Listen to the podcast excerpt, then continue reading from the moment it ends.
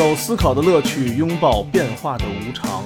全球首个正三观的双人脱口秀聊天节目《社会大白话》，说白话不白话，赵先生度的明白，带您一期一白话。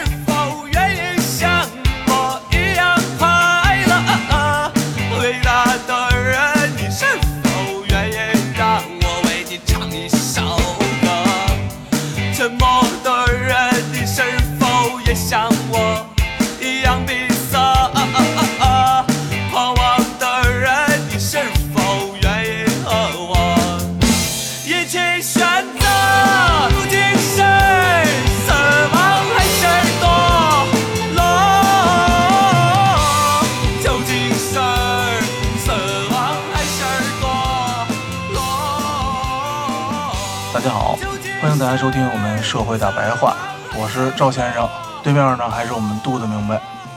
大家好，嗯，咱们这一星期呢又被小朋友们催更了。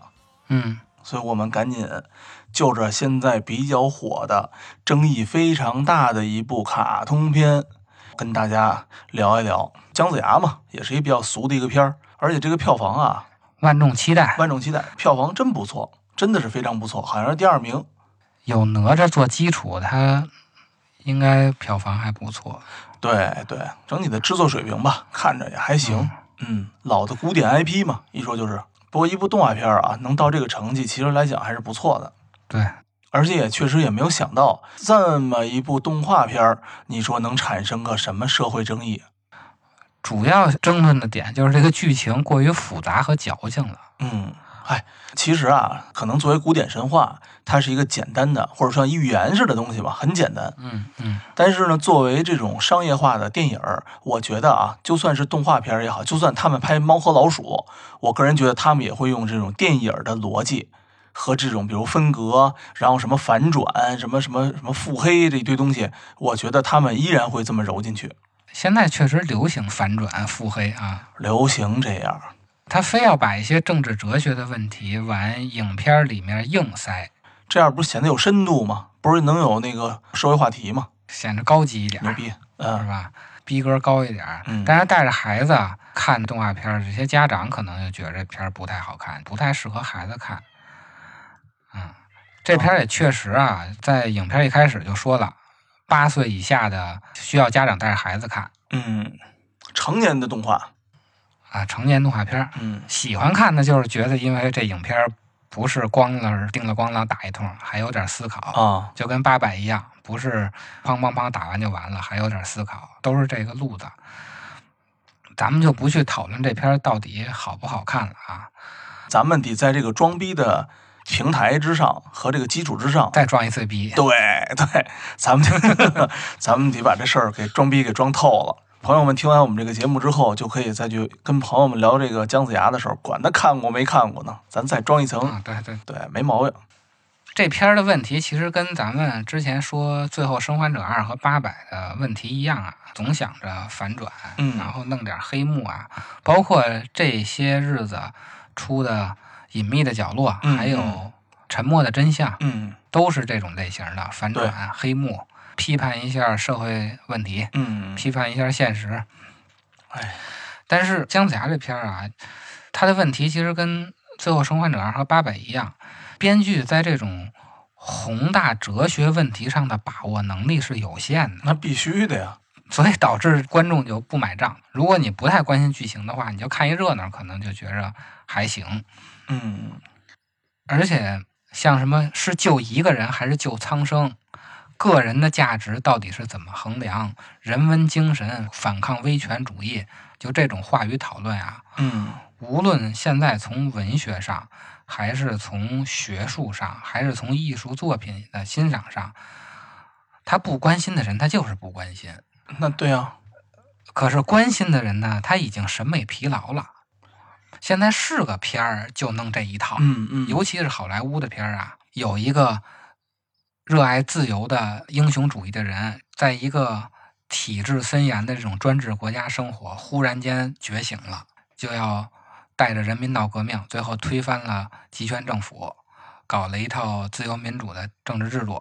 嗯嗯大家就都走向美好的未来了嘛，嗯嗯嗯，都是这意思嘛。这其实就是一个好莱坞典型的套路，所以大家对这种东西现在有点审美疲劳，包括这种反思救一人还是救苍生的，像什么蝙蝠侠就有这种问题。对，很多的国外的片儿都会讨论这个哲学问题。这一类的政治哲学的问题啊，也有一个动画片儿，讨论的其实要比姜子牙更深刻一点儿，叫《命运守护夜》。嗯，老二次元可能都会看过这个漫画，我还真不知道。不爱看漫画的人可能不知道，简称 FSN《嗯命运守护夜》。这个动漫通过不同的人物性格描写，同样也讨论了姜子牙这部电影里所面对的问题，就是救一人还是救苍生。但是首先，人家编剧非常牛逼，嗯他虚构了一个完整的世界观。另外，整个《命运守护夜》它是既有游戏又有动漫，嗯，光动漫就分好几部，嚯，一部大概十多集。同时，它还有剧场版，而且咱们知道游戏是可以有不同结局的。这游戏本身有三条游戏走向，这个《命运守护夜》至少是通过一个较长的故事和一些非常多的人物关系来讨论什么是正义，什么是公平，嗯什么什么是荣誉、道德、伦理，就这些问题。细节非常的多。对，它是通过每一个人对正义的不同的看法，来把所有的方面给大家展示来看。所以，像这种宏大的政治哲学问题，通过一个一百二十分钟的电影，实际上是很难说清楚的。不过，咱们呀可以单纯的聊一聊姜子牙这部动画片抛出的两个哲学问题。嗯因为我看到啊，有的人对咱们说那八百那期的观点产生了疑义。通过那期的一些留言，我发现啊，嗯到了今天，很多现代产生的观点都陷入了无法解释的境地。那肯定的，必须的呀。我们曾经追求的美好的概念啊，自由、平等、民主、公平、公正、人权这些问题，到现在我们讨论的时候都不那么单纯了，它总是被各种的政治化的语境所裹挟。所以呢，咱们就借着这个动画片所抛出的两个问题，来单纯的讨论一下形而上的内容。因为你只有把现代的这些美好的概念上升到形而上学的问题，嗯我们才能不带任何立场、不带任何意识形态和个人利益的杂质，去单纯的讨论这些概念。就是如果你站在概念的对立面去讨论，是没有什么意义的。你必须要比它高一层，从上面往下去看这个问题。嗯，所以各位听众们啊，大家注意了啊，可以做好笔记了啊。这个逼就可以怎么装了啊？光争论谁好谁不好，或者放弃争论，都不能让我们把这些概念看得更清楚。嗯也就是说，我们不能在这些概念里边去审视这些概念，我们要进一步的往后退，最后就是要退到形而上学的纯度，才能更有效的去理解人类现代化以来产生的这些概念，才能说明这些概念。嗯，那咱看看问题都是啥？姜子牙这个片儿啊，他抛出的第一个问题就是著名的电车悖论。这里边表现的就是你到底是救那个小狐狸，嗯还是救整个的人类。实际上，这是一个特别著名的，就是一边是五个人，一边是一个人，救一个还是救五个？嗯像什么蝙蝠侠呀、命运守护夜啊，还有一个叫反恐特勤队的，嗯不知道你看没看过那电影？救一个还是救一百个？这事儿不是所有的好莱坞电影全这么演吗？救媳妇儿、救孩子，还是救整个大楼的，对吧？啊啊，对，是不是？就这种电影一抓一大把。哎，太多了。嗯第二个问题呢，就是嗯它切断了人与神的联系，让命运掌握在了人类自己手中。在电影里边的体现就是，姜子牙斩断了天梯，嗯嗯嗯，不再受命运的操控了，不再受他人的操控了。对，不再受神的操控了。嗯这里面呢，我们就介绍赵廷阳老师的一本书，叫《四种分叉》。大家可以划重点啊。这本书大家可以买来自己看一看啊。这本书里的第一章和第三章恰好都解释了姜子牙电影里面出现的这两个问题。行，咱们从第一个来，咱先从这个电车博弈来啊。这个问题本身咱们就不再描述了，大家都知道这个嗯到底是怎么回事儿。它实际上是一个哲学上的伦理两难的问题。伦理悖论呀，也是很多哲学家一直试图要找到解决方法的问题。而实际上，伦理悖论和逻辑悖论比的话，在技术难度上并不是最高的。从纯技术的角度看，逻辑悖论要比伦理悖论要难很多。嗯，但是呢，伦理悖论它是最要命的，那对呀、那个 因为其他类型的悖论啊，如果你说不明白，那就说不明白了。是这样的。比如说像什么芝诺悖论，芝诺悖论就是龟兔赛跑，他说兔子永远追不上乌龟。还有像什么薛定谔的猫，嗯，还有像什么罗素悖论，罗素悖论就是那著名的理发师悖论。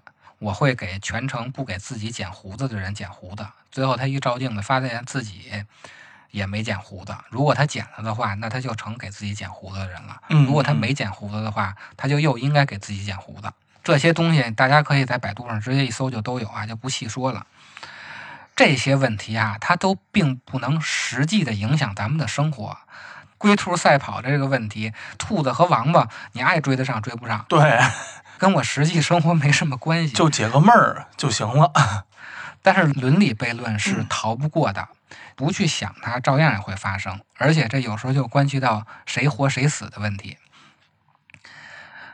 美国有一个学者啊，叫桑德尔，他把电车悖论的选择结果总结出了两种不同的道德判断标准：选择改变方向救五个人的嗯这种原则，它的背后是后果主义的道德原则。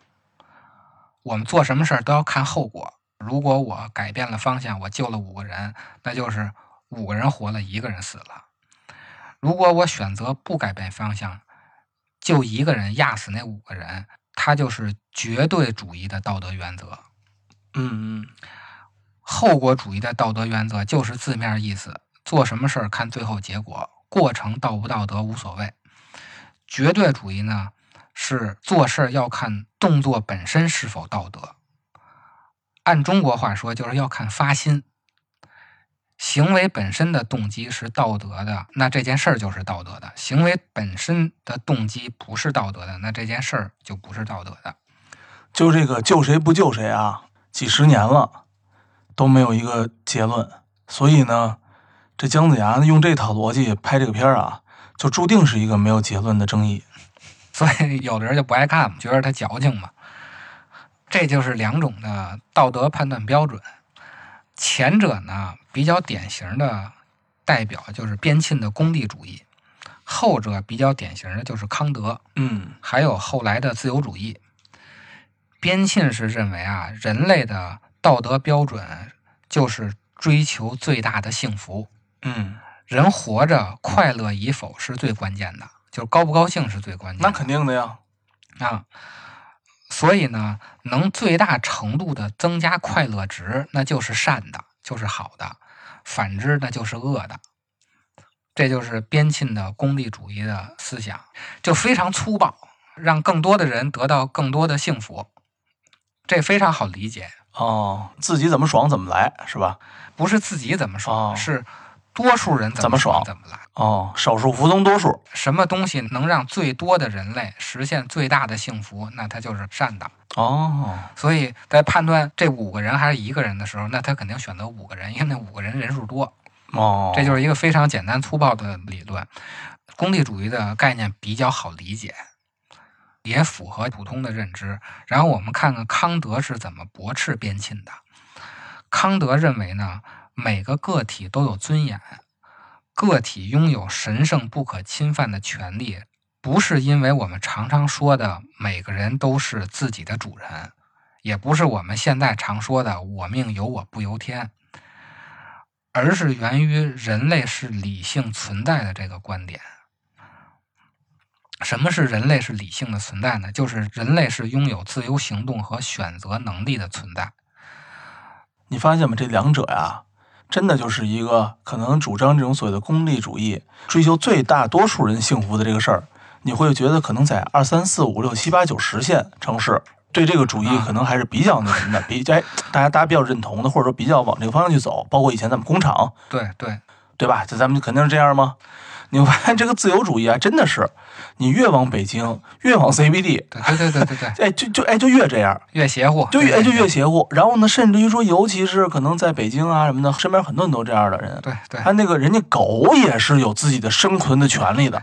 猫猫狗狗，对，这个在全国吧，估计在一部分个人条件、生活条件比较好的这一部分人中啊，呃，可能还是挺盛行的。把宠物当人养，对，把宠物当人养的，嗯啊，你会发现，然后那些那个什么工厂的一些工人啊、农民啊什么的，觉得说，那狗就是狗，这一家子该吃啥吃啥，然后扔狗剩馒头你就吃吧，嗯嗯，对吧？更多的是全村人怎么得到一个整体的幸福。确实有这个问题啊。但是这两个之间到底谁是因谁是果，现在也不确定，嗯因为相信了康德的这套人权观念，导致了富了，嗯还是因为富了以后才相信的康德的人权观念？这个我觉着有点像鸡生蛋，蛋生鸡的理论，这个可以后边我们再可以琢磨琢磨啊，对，可以查查资料再去讨论。对对对对，康德是认为人类是拥有自由行动和选择能力的存在，当然人类也同样有感知痛苦和快乐的能力，但是痛苦和快乐在康德看来不是人类至高无上的主宰。因为人类区别于动物的特别之处就在于人的理性能力。嗯嗯所以呢，为所欲为并不是自由。如果你追求快乐的话，就会成为快乐的奴隶。嗯嗯，其实那就是动物。动物的自由跟人的自由是不一样的。动物是为所欲为的自由。对，如果你也像动物那样，为了高兴去做一些事儿，那你就成了高兴的奴隶，那其实就还是动物。你就成泰迪了，泰日天，泰日天啊，康德看来呢，这种自由恰恰是人类需求的对立面。嗯就是这种追求欲望的自由。所以呢，康德讲自律，自律就是不依据自然法则和因果规律来行动。自然法则和因果规律那都是他律，在康德的自律的概念下，他给自由重新下了一个定义。嗯同时呢，他也否定了功利主义的观点。他认为啊，自由行动并非为为了既定目的选择最佳手段，而是选择目的本身。这句话比较绕啊，翻译过来呢，就是我们常说的“该不该要先于能不能”，要明知不可为而为之，要明知可为而不为之。这才是人类区别于动物，包括所有万物必须要依靠自然规律去行使的一个特点。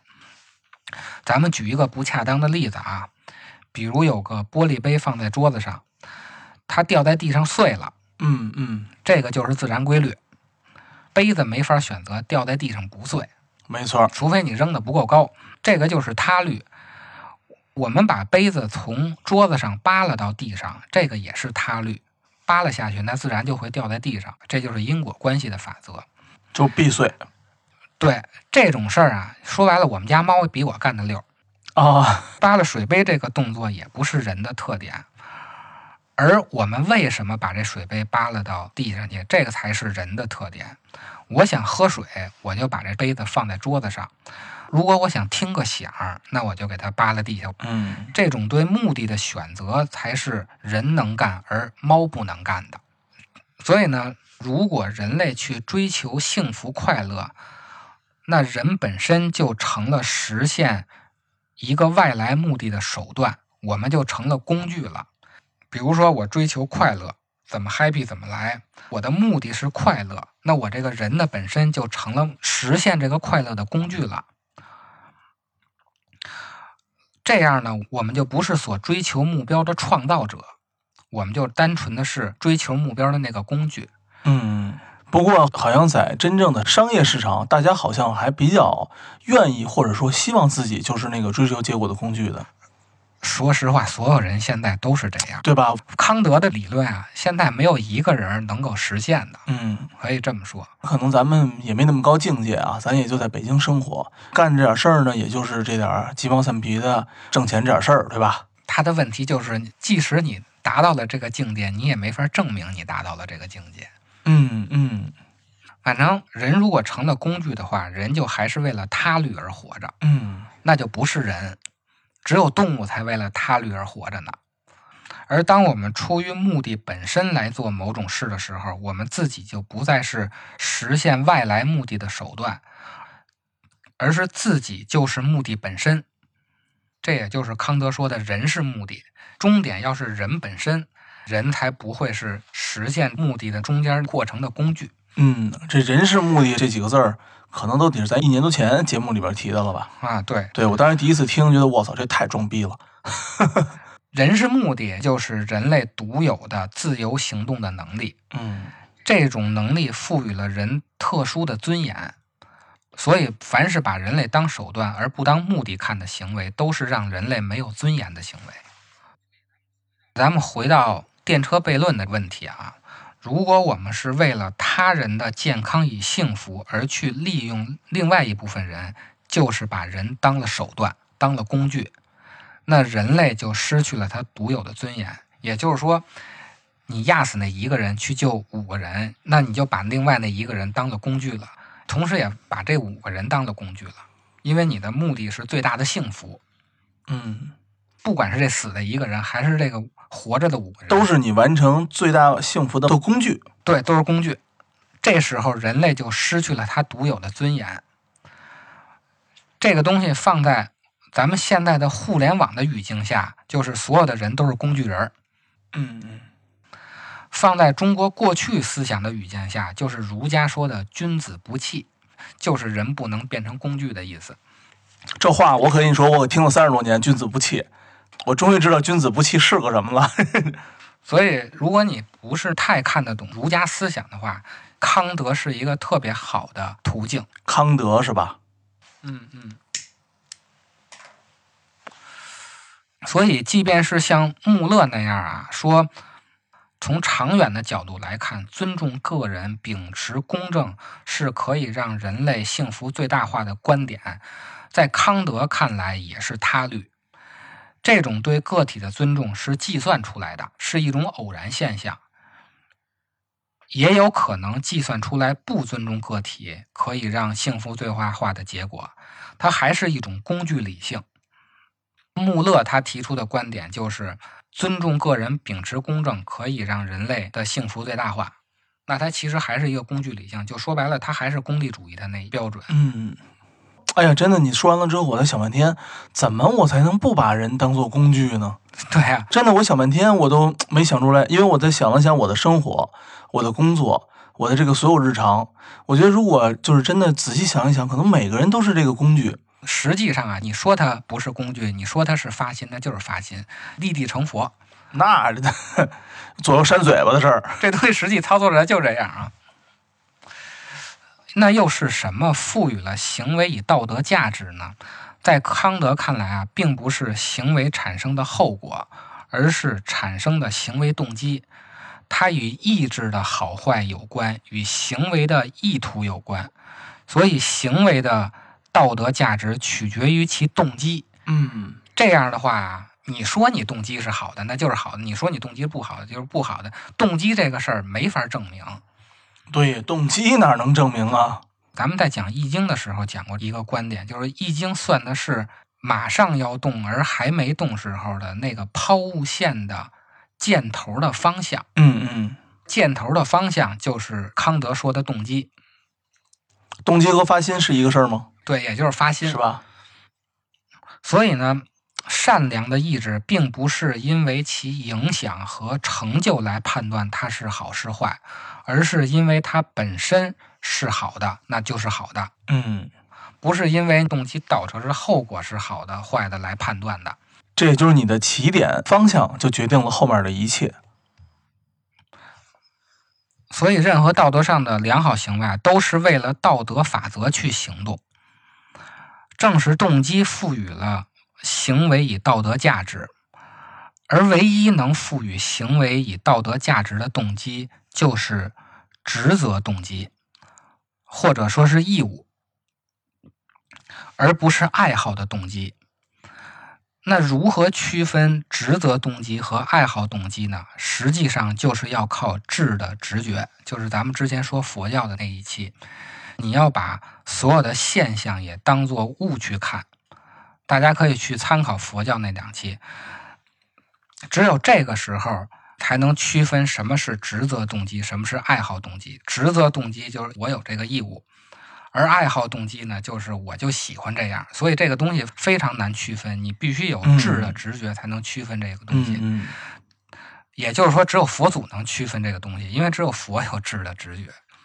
所以我就说，现实中没有一个人能达到康德这个境地。太难了，这个真的是要非常非常细分了。曾经我在看一个那个伊梅尼迪，更应该是国际做的一套嗯 VI 系统，其中吧有一个点是让我看了之后，哇，我觉得这东西做不错啊。嗯他分析人物的性格，那我的受众、我的车主或者我的品牌，我什么调性，我是自信的，而不是自大的，就是这种非常非常微小的，我觉得也是这种所谓的通过质的直觉去把它们做一个非常非常小的细分。所以到了实际的操作层面，到底是什么动机，就只有自己能说明白，没错，而且没法证明。就跟自信跟自大似的。自己能说明给自己，他没法说服给另外一个人。这个就导致啊，在西方啊出现了像什么吸毒啊、同性恋呀、嗯嗯嗯，各种自由啊，都是跟康德的这套理论是有关的。因为你这个动机只有自己能说明白，说是什么就是什么嘛。而且每个人人权又是神圣不可侵犯的，嗯嗯，所以出现了各种冲撞。而其实这个东西在我们这块儿也有影响，就像世道二门影响咱们中国儒家执政精英出现的问题。当世道二门出现以后，开始慢慢的和儒家的理论结合在一块儿，影响了整个儒家政治精英的一个现象，就是在上指鹿为马，在下难得虎。这俩都可以。当然，这就是另外一个话题。